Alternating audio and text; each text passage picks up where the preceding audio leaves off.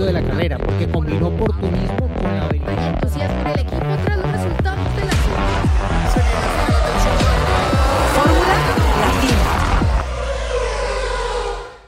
Formuleros, ¿cómo están? Bienvenidos al último episodio del 2022. ¡Ay, qué feo! Se nos acaba ya un año más, otra temporada de Fórmula Latina, pero estamos muy listos para contar qué fue lo mejor y lo peor de este año, los Fórmula Latina Awards, esos premios que todos los pilotos quieren ganar, o tal vez no, porque hay algunos que no son tan buenos, y que todos están pendientes de este episodio, así que ha llegado para ustedes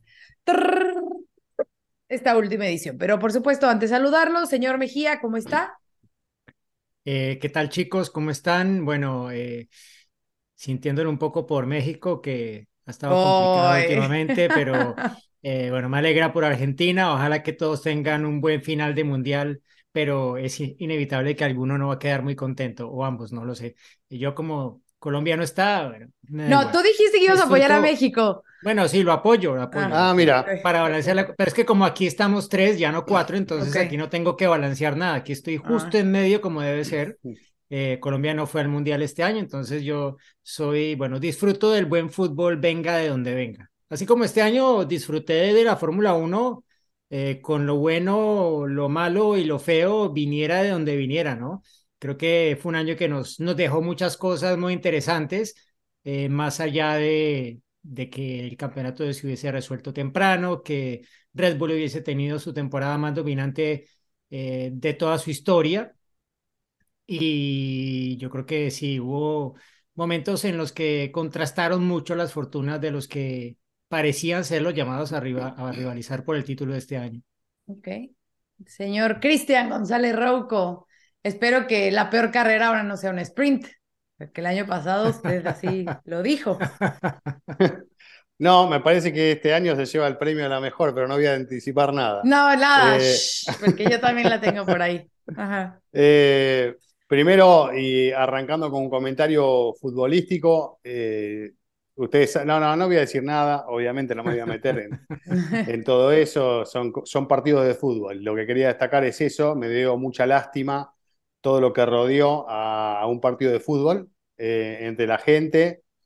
Ah, eh, sí. con, con comentarios muy agresivos, Mm. totalmente fuera de lugar, eh, buscando herir lo más que se pueda al otro. eh, así que, bueno, me parece que eso no, no va. Por eso a mí me gusta el fútbol como deporte, pero no me gusta todo lo que lo rodea. Por eso creo que estoy un poco más alejado de, de ese deporte, justamente por todo este folclore con el que no, no comparto y no comulgo para nada. Pero bueno, este, mientras tanto... Este, por suerte, y futbolísticamente hablando, Argentina puede seguir, a México le tocó no seguir, y ¿Cómo? otra... Espérame, espérame, todavía no nos elimines. Oye, Todavía no nos elimines, Cristian González Bueno, está bien, está bien, está bien, pero bueno, está bien. Permíteme, permíteme, todavía casi. podemos avanzar, todavía casi, tenemos chicos. posibilidades, señores.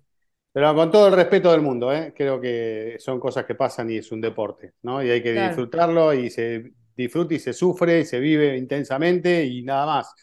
Terminó el partido y otra cosa, como muchas veces dicen los pilotos, se terminó la, nos ponemos el casco y nos damos con todos. Se terminó la carrera y somos amigos de nuevo, ¿no? Y a veces pasa, a veces no pasa, pero creo que hay que quedarse un poco con eso. Ya veo todos los formuleos en el chat. Ya, Fórmula 1, Fórmula 1, dejen el fútbol. Ok, sí, yo les hago caso, no se preocupen. Sí, pero va un poco relacionado con el deporte, ¿eh? con, lo- con el fanático que no sabe me- medir las cosas.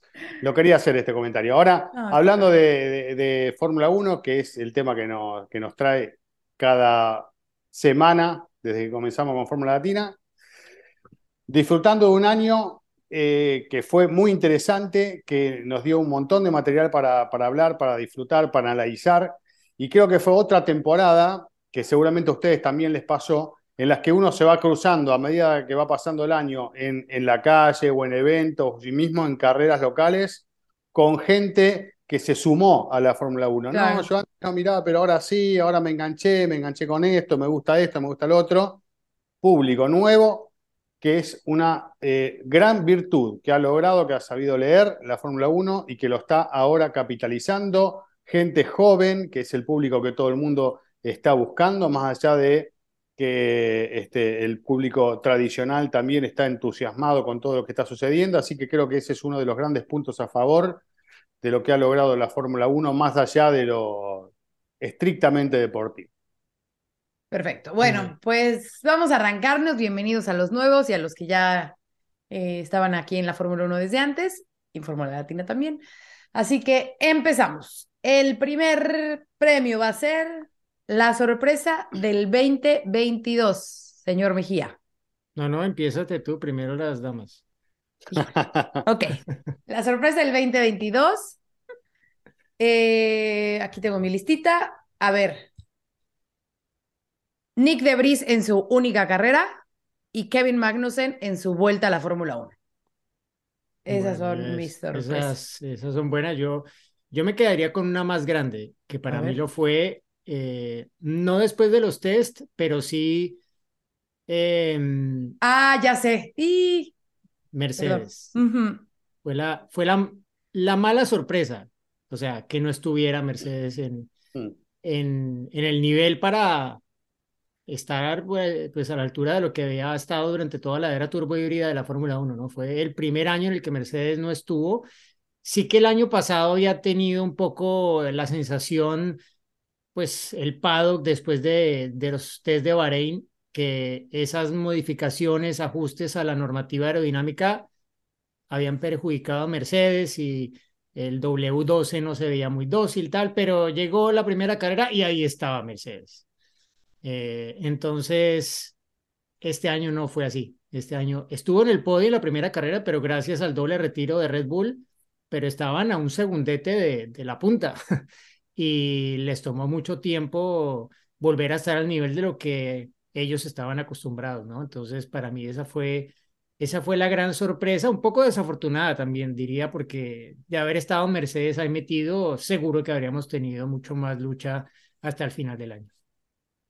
Bueno, Bueno, yo, este es el problema de estar último con estas cosas, eh, y coincido plenamente con lo que dijo Giselle, de, de esa participación fugaz en Monza de Nick de Vries, que creo que de alguna manera hizo ver a todos que con pocas vueltas en un Fórmula 1 estaba a la altura de las circunstancias como piloto titular ese fin de semana. Y eh, por otra parte, sin lugar a dudas, que, que la pole de Magnussen, si bien fue en circunstancias especiales en las que puede darse, pero bueno, en ese momento en el que se dio, fue él el que se quedó con, con la pole, con un Haas que sabemos que está muy lejos técnicamente de los autos más fuertes, así que creo que claramente fue una de las sorpresas este, y el propio Magnussen lo reconoció con su palabra y con, con sus gestos y con su rostro y todo el equipo, ¿eh? que lo pudo disfrutar de esos momentos que se dan muy pocas veces. ok. Ahora vas a empezar tú, Cris, para que no veas seas el último. Este está muy buena. La decepción del 2022. La decepción para mí, de acuerdo a cómo fue el comienzo de la temporada, fue Ferrari, que empezó mostrando algo que después terminó siendo otra cosa, ¿no? Si bien siempre tuvieron un auto rápido, aparecieron problemas, apareció la falta de confianza de los pilotos, errores estratégicos, errores también técnicos y se desinflaron, ¿no? Así que me parece que fue la decepción de esta temporada junto con Alfa Tauri, que también tuvo un año para, para el olvido a la hora de ver los resultados finales, ¿no? De lo que pudo ser o lo que mostraron en otro momento y lo que terminaron mostrando a lo largo de 2022. Pero principalmente para mí fue Ferrari. Mejillón. Bueno, yo sí coincido con lo de Ferrari, pero para no ir con exactamente lo mismo, bueno, creo que ya lo hemos mencionado en el episodio anterior. Yo había dicho que para mí decepción Ricciardo este año, porque sí, yo esperaba que por lo menos estuviera más cerca, si no al nivel de Norris, y fue todo lo contrario, estuvo más lejos y más Mm. superado por Norris, ¿no? Y pues no es sorpresa que ponga pausa a su carrera como piloto titular en la Fórmula 1, esperando volver en 2024 si, si todo se le da con ese nuevo rol en Red Bull que, que veremos eh, en qué acaba, ¿no? Pero por lo menos será yo creo que algo que le va a venir bien, eh, tomar un poco de aire, estar cerca de un equipo que seguramente le trae los mejores recuerdos de su carrera en la Fórmula 1 y estar dentro de un ambiente que, que confía en él, ¿no? Gente que sabe que él es capaz de, de volver a ser el Richardo que todos vimos ganar en ocho ocasiones en la Fórmula 1 en el pasado. Diría que esa fue un poco la, la excepción y, no sé si, si tanto, pero no sé, yo tenía la esperanza, no, no porque sea realmente una decepción como tal, pero tenía la esperanza de que se acercaran mucho más, digámoslo, los autos de la parrilla media a la punta, con el cambio en las normas, con tanta estandarización de piezas, con tope presupuestario, pero no pasó. No pasó y la muestra más clara es que solamente un piloto fuera de los tres equipos que han estado adelante en los últimos dos años o tres o más, salvo ese mal momento años horribles de Ferrari, eh, ha sido, bueno, la única aparición en el podio de otro fue McLaren con Norris en, en la Emilia Romagna. De resto, los escalones del podio solamente los ocuparon pilotos de Red Bull, Ferrari y Mercedes. Yo esperaba tal vez un poco más de diversidad en ese sentido, dado el gran cambio en las reglas, pero creo que esto vendrá con el tiempo y es un poco lo que hemos visto en los años anteriores, ¿no? Cuando ya se tiene cierta continuidad, los que quedaron un poco descolgados empiezan a acercarse aprendiendo no solamente de, de sus propios errores o donde no optimizaron y lo que ven de los demás, ¿no? Que creo que eso ha sido evidente durante el año como técnicamente han ido migrando algunos eh, eh, hacia las filosofías de uno de los mejores autos, ya sea el Red Bull o el Ferrari. Bueno, yo tengo una listita. También puse a Daniel, pero también puse a la FIA porque creo que este año siguió eh, con decisiones medio extrañas y con cuestiones que queriendo ser más protagonista que la, que la misma categoría, entonces me decepcionó todavía un poco más la FIA. Y... ¿Qué? ¿Checo Pérez? No. No, Max Verstappen.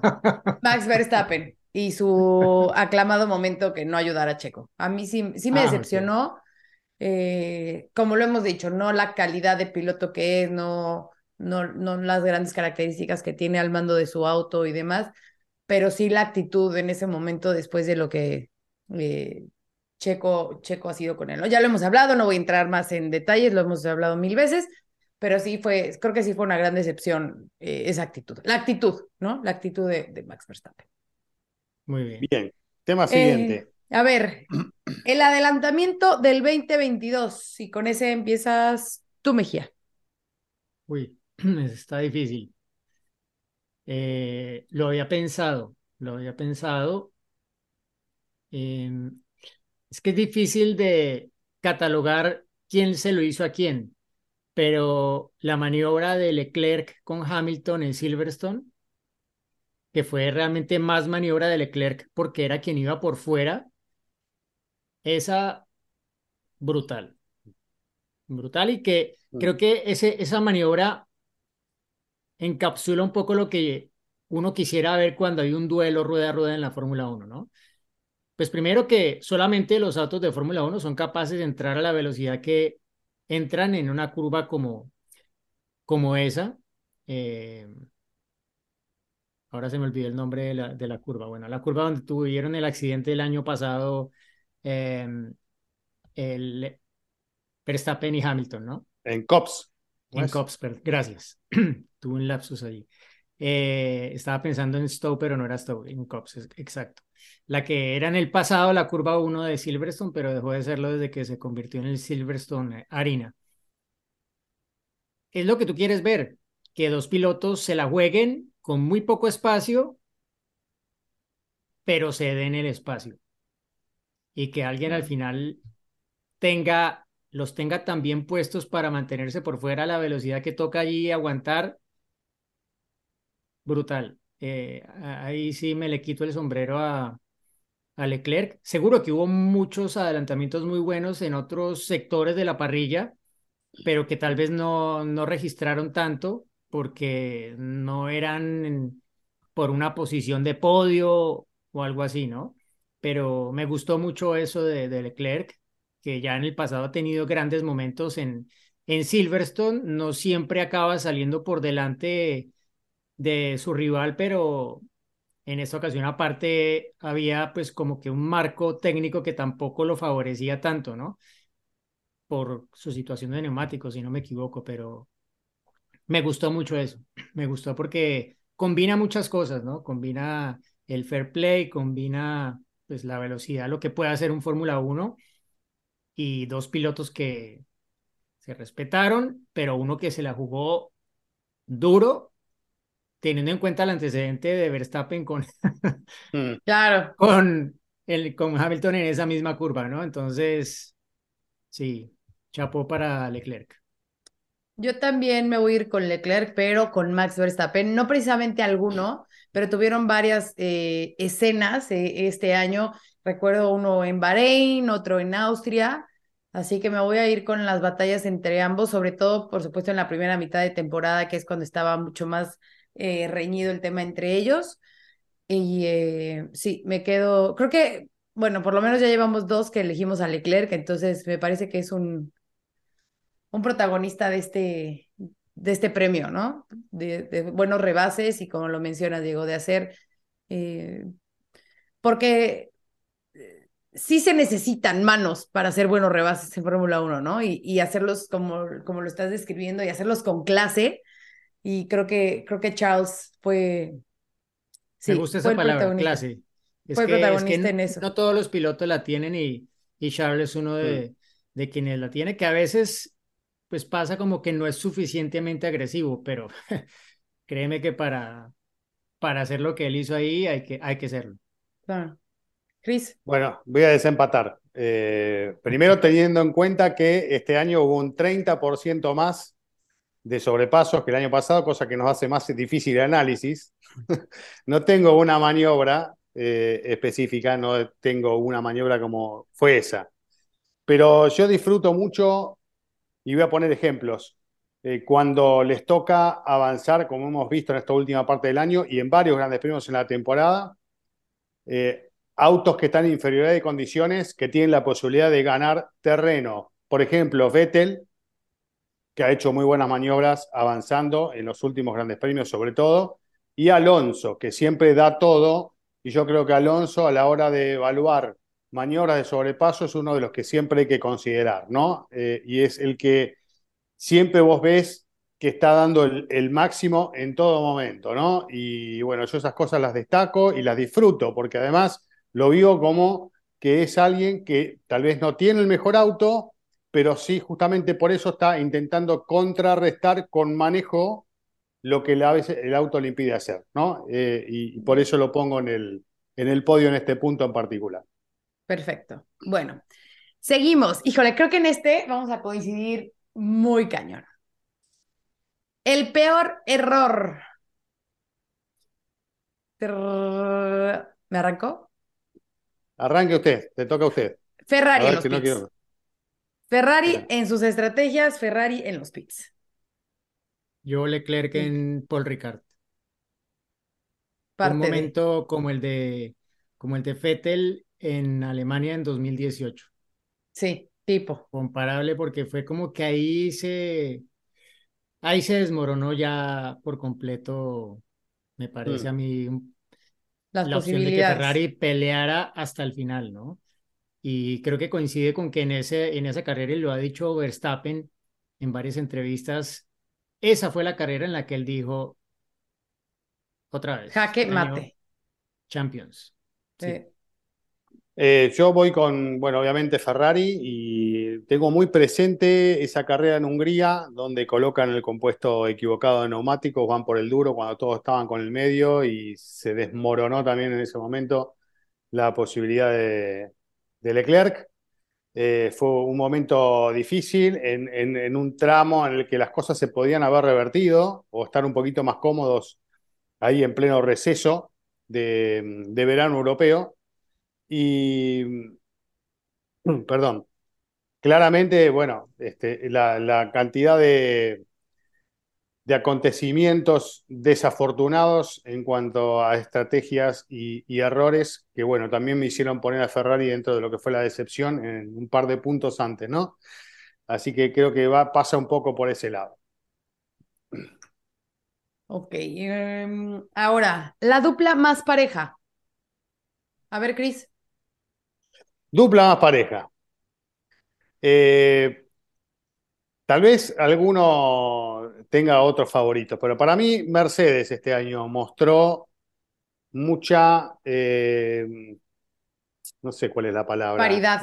equidad o paridad entre los dos pilotos, un súper múltiple campeón y otro con mucho hambre de gloria surgiendo, ¿no? Como son Hamilton y Russell.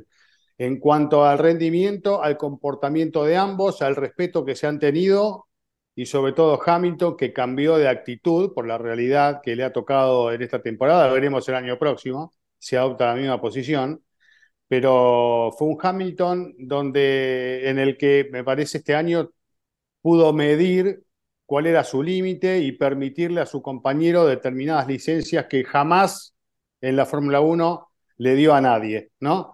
Eh, así que eso es lo que hizo, me parece que se hayan mostrado en un año mucho más parejo y por eso en cuanto a dupla pareja pongo a Mercedes. ¿Ha madurado Lewis Hamilton?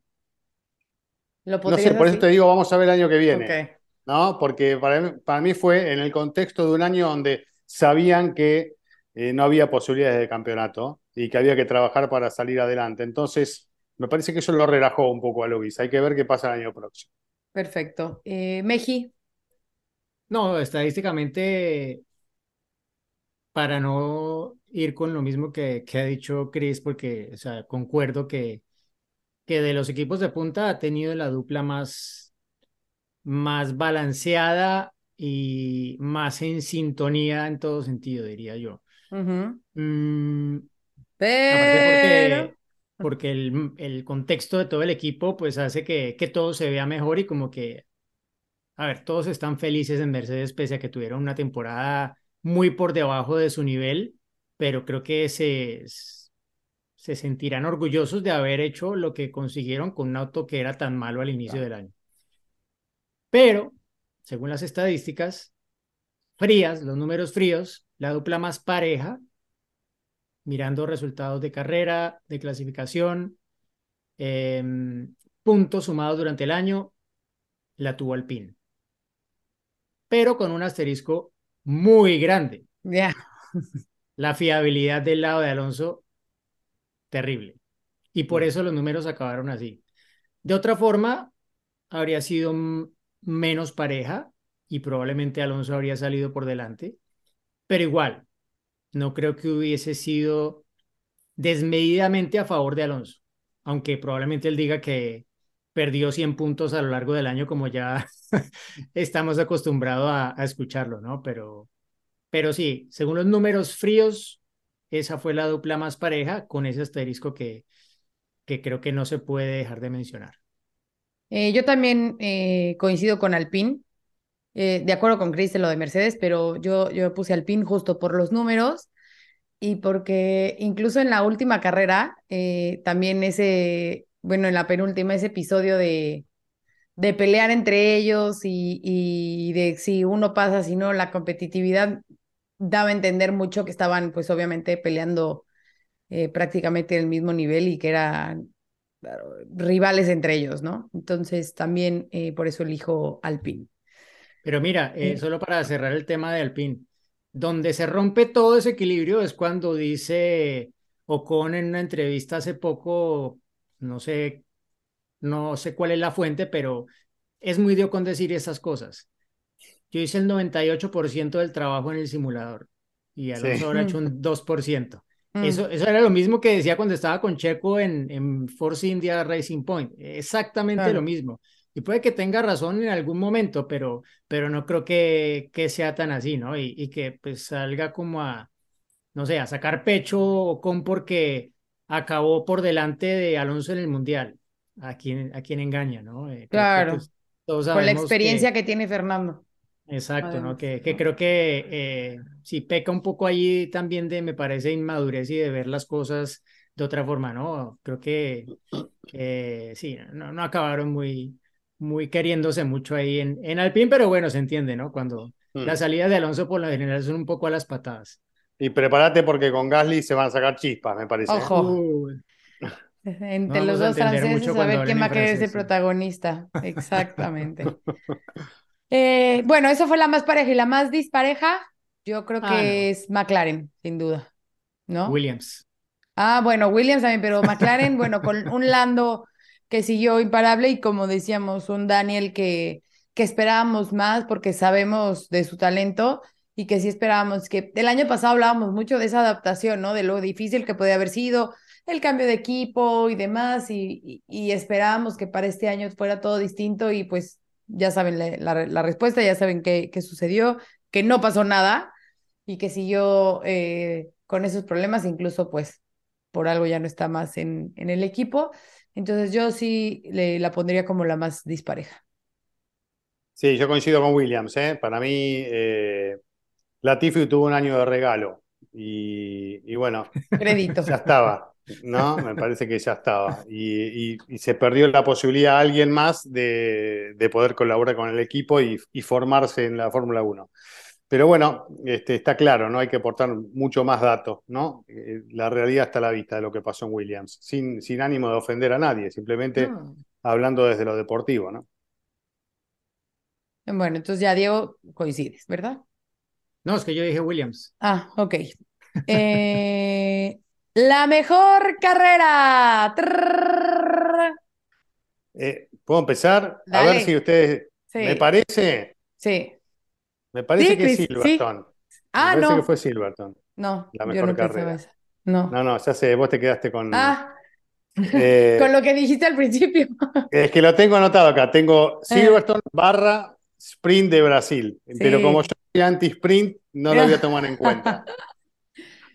Vale, entonces Chris Silverstone. Diego. Sí, es que es difícil. Silverstone estuvo buena. Me gustó también Singapur. Singapur me gustó porque Mm. tuvo varios lances ahí. Fue la peor carrera de Max, a mi modo de ver, este año. Y una de las Eh, mejores de Checo. Exacto. Barcelona no estuvo mal es. este año, ¿no? Que es un circuito donde generalmente no pasa nada. No, estuvo tan equipo. flojito. ¿eh? Por las órdenes de equipo y por el fallo de Leclerc, eh, sí, un poco ayudaron ambas cosas, pero, pero sí, sin, sin, si no fuera Silverstone, diría que probablemente fue, perdón que me voy a remitir aquí a una de mis famosas tablas de estadística para Oh. recordar. No, es que el fin de semana de Brasil, en serio, fue el que más adelantamientos tuvo sumando la sprint y el Gran Premio. Y el Gran Premio solo ya lo era. Eh, no necesitaba la ayuda del, del sprint para hacer la carrera con más adelantamientos que pues hay esa cifra que menciona Chris del 30% más. Yo tengo un poco menos, pero bueno, depende de las fuentes que cada uno tenga y de lo que consideren un adelantamiento y lo que no, porque por lo menos los datos que yo tengo no consideran adelantamiento lo que pasa en la primera vuelta de la carrera. Es a partir de la segunda y no se cuentan adelantamientos producto de la estrategia, ¿sí? Que a veces algunos de esos pueden ser marginales, pero ¿qué otra carrera tuvo así bastante movida? Eh, Vasquez Varina arrancó fuerte con 58 adelantamientos. Hungría, Hungría me gustó, Hungría estuvo buena. Hungría es otra que colocaría allí, ahí adelante con la remontada de Max para, para ganar la carrera. Y sí, colocaría esas. Ok. Yo sí me voy a ir con la sprint de Brasil. eh, una carrera que tuvo de todo, fue muy divertida, eh, entretenida. Además, eh, aunque a Chris no le guste este formato, creo que también el que sea una, una carrera corta es mucho más fácil para las nuevas generaciones, para disfrutarla, para verla y- y jugar un poco al, pues sí, al conocedor de, de, de Fórmula 1, ¿no? Entonces, eh, me quedo, me quedo con, con la sprint de Brasil. ¿Ustedes se acuerdan que en Singapur tuvimos que esperar casi Sí. dos horas para que arrancara la carrera? Bueno, Ujú. creo que en el, en el recuerdo de mucha gente eso no existe, porque la carrera de alguna forma compensó, más allá de que tuvimos que esperar otras dos horas después para saber si Checo en, ef- en últimas había ganado la carrera o no por la penalidad esta que, que le iban a poner, si eran dos o si era una. o La de los pasaba, 10 ¿no? autos, ¿no? La de, sí, la- los 10 autos de distancia en periodo de Del safety car. Bueno, la peor carrera. Uf, la peor carrera. A ver, yo puse una y a ver si coinciden conmigo. Por las expectativas que tenía y por lo que nos entregó en pista Miami. Sí, yo tengo esa. Porque dejó mucho que desear la- el circuito, me parece. Sí, sí, sí, sí. Sí, puede ser un poco. No sé, Australia tampoco me pareció nada especial este año, que usualmente trae buenas carreras y no. Hubo buenos rebases, pero Mm. Pero sí, ¿cuál más? Eh, estuvo regular. eh, México también fue medio regular zona, ¿eh? Sí, La verdad. medio, Sí, México la verdad. estuvo año tranquilo. salió a deber. México Sí. este año salió a deber. Como carrera, ¿no? Como evento, pues ya Ah, sabemos no, que exacto. Sí, sí, sí. Estamos hablando evento, pista, sí, pista, pista, pista. en pista Ajá. faltó, Exacto. faltó, faltó. ¿Y cuál más? Eh, Azerbaiyán este año no estuvo tan buena como usualmente está. Exacto. Esa también me parece que salió a deber respecto a lo que nos es- ha tenido acostumbrados a lo largo de, de los años, más allá de que haya ganado el año pasado Checo, lo que sea, pero, pero sí, me parece que este año fue uno de los más flojos de, de Azerbaiyán. Última Yo, categoría. Ah. Eh, Última. Última. El momentazo del 2022. ¿Cuál va a ser el momento que se quede grabado en su memoria para la eternidad? A ver, ¿Quién Chris, empieza? tú. Tengo dos momentos. ¿Puedo con dos? Sí, dale. Uno creo que va a ser para todos, porque cuando suceden estas cosas quedan grabadas en la memoria, que es la despedida de Vettel. Después el tiempo dirá si es la despedida o no, como una vez nos engañó Felipe Massa o, O o algún otro por ahí, o Schumacher propio también, o. Fernando. Eh, pero es un momento que yo voy a recordar por mucho tiempo por todo lo que se generó en torno a esa decisión, ¿no? Y por el apoyo de, de sus adversarios, y creo que eh, todos estuvieron eh, acompañándolo de la mejor manera posible a Vettel eh, en ese último fin de semana como piloto titular, y, y eso creo que lo destaco, porque no es común. En el automovilismo tan individualista no es para nada común que pase una cosa así. Y otro de los momentos, sin lugar a dudas, eh, lo ha vivido la Argentina con, con un par de pilotos en su momento, sobre todo con, yo tengo presente, era muy chiquitito, pero con la victoria de Reutemann cuando llegó en Mónaco. Así que para mí la victoria de Checo en Mónaco siempre es muy especial y creo que ha sido otro de los grandes momentos de esta temporada. ¿Quién no quiere ganar en Mónaco, en la. Fórmula 1? Creo que todos, ¿no? Y bueno, a Checo se le dio este año. Mejí. No, eh, yo tenía uno que ya mencionaron ustedes antes, eh, que fue la, pero de otra forma, la, la pole de, de Magnussen en Brasil. Claro. Es como de esas cosas que uno recuerda porque, sí, la, la efusividad de un equipo que es como tan querido por la gente, mm, aunque no sean tan queribles los personajes, pero como que el equipo en general, no sé, transmite algo que los, de, que los demás no, no sé. Bueno, porque ha estado siempre atrás, ¿no? Y porque viene de un par de años muy, muy complicados, ¿no? Em, y ver que han logrado como su primer granito en la Fórmula 1, obviamente alegra más con un piloto que unos meses atrás realmente no tenía ni siquiera en la mente que iba a estar consiguiendo una pole en la Fórmula 1 Claro. porque iba a estar era corriendo en la resistencia y ni cerca de, de volver a la máxima categoría, ¿no? Entonces, ese lo tenía, pero como ya estuvo en otro rubro diferente de los Fórmula Latina Awards, la consagración de Verstappen como bicampeón. Creo que nunca se me va a olvidar la confusión tan terrible por el tema de los puntos. Eso tiene que quedar registrado como uno de los, no sé, uno de los momentos más eh, vergonzosos de la Fórmula 1. Que es donde ponía yo la decepción, ¿no? De FIA, cuando, por ejemplo, en esa carrera que nadie sabía si iban a ser los puntos completos, si no, si una, si dos, eh, y que eh, lo que veníamos, eh, que comentamos en su momento, los dos títulos de Max un poco opacados por diversas situaciones de la FIA, ¿no? Entonces, Sí. ok, Pero mira, es que, es que el año pasado fue como, o sea, difícilmente podía ser una consagración más controvertida con lo que ocurrió con el safety car, etcétera.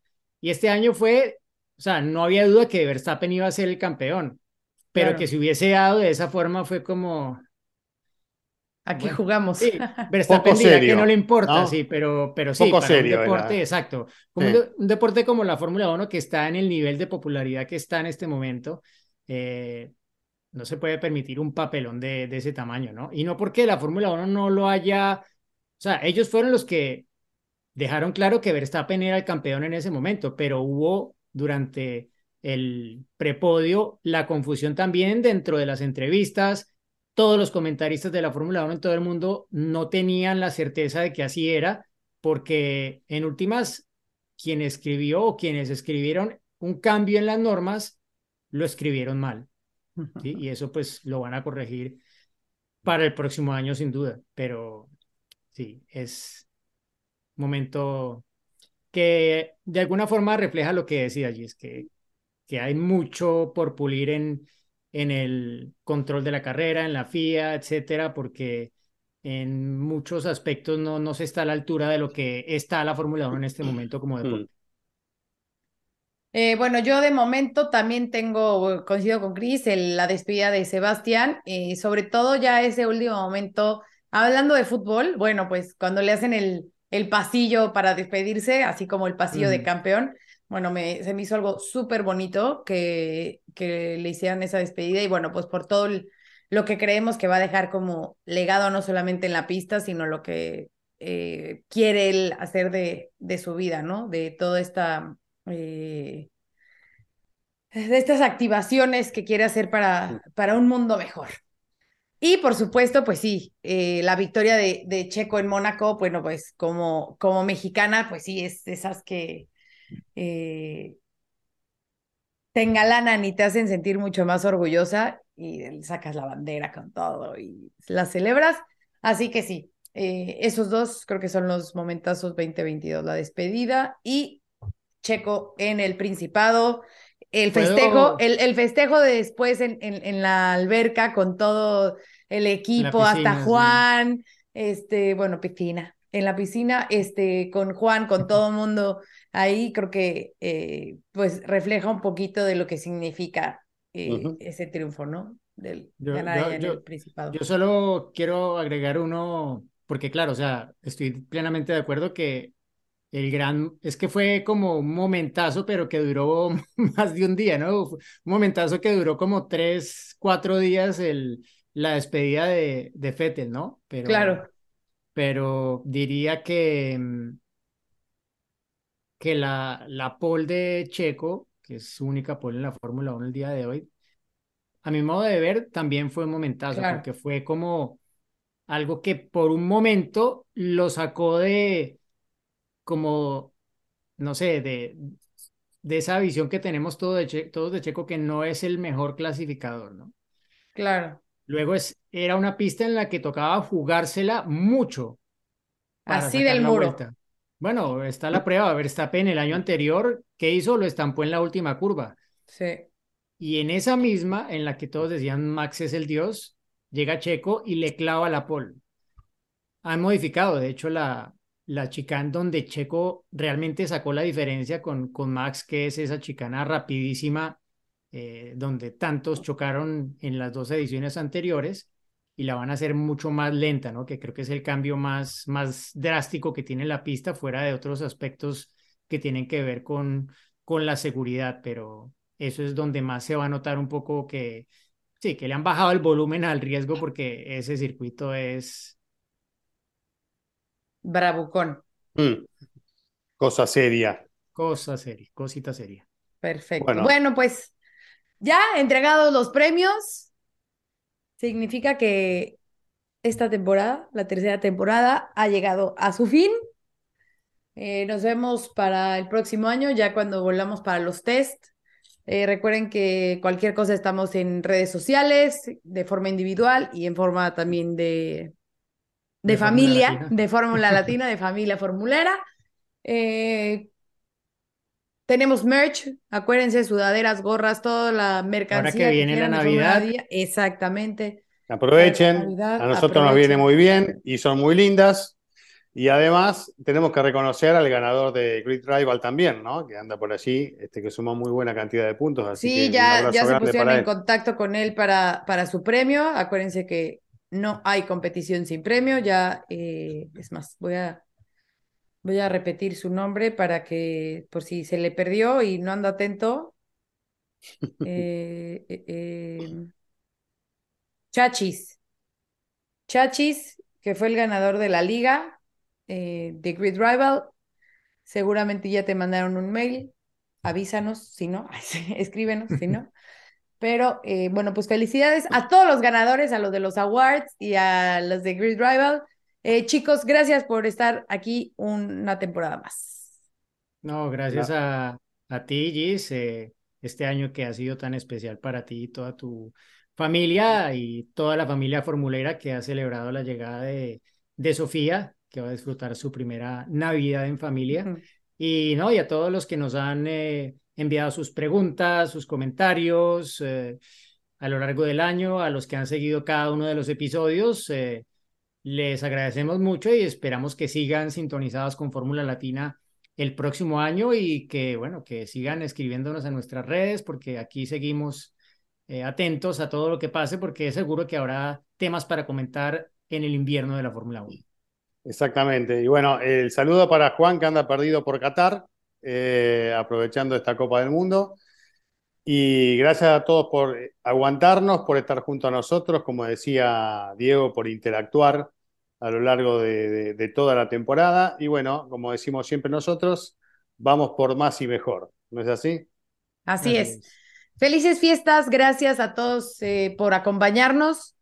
Y lo mejor para ustedes y para sus familias. Bendiciones. Nos vemos en el 2023. Feliz Navidad. Y Felicidades. próspero año nuevo.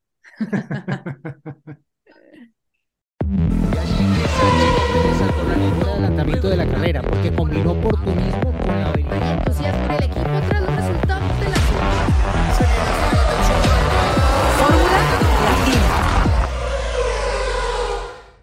Política y otros datos. Segunda temporada. desaceleración del crecimiento, Tripular la nave del INE. proceso electoral 2024. Política y otros datos. Escucha un episodio nuevo cada jueves en tu plataforma de podcast preferida. Un podcast de expansión.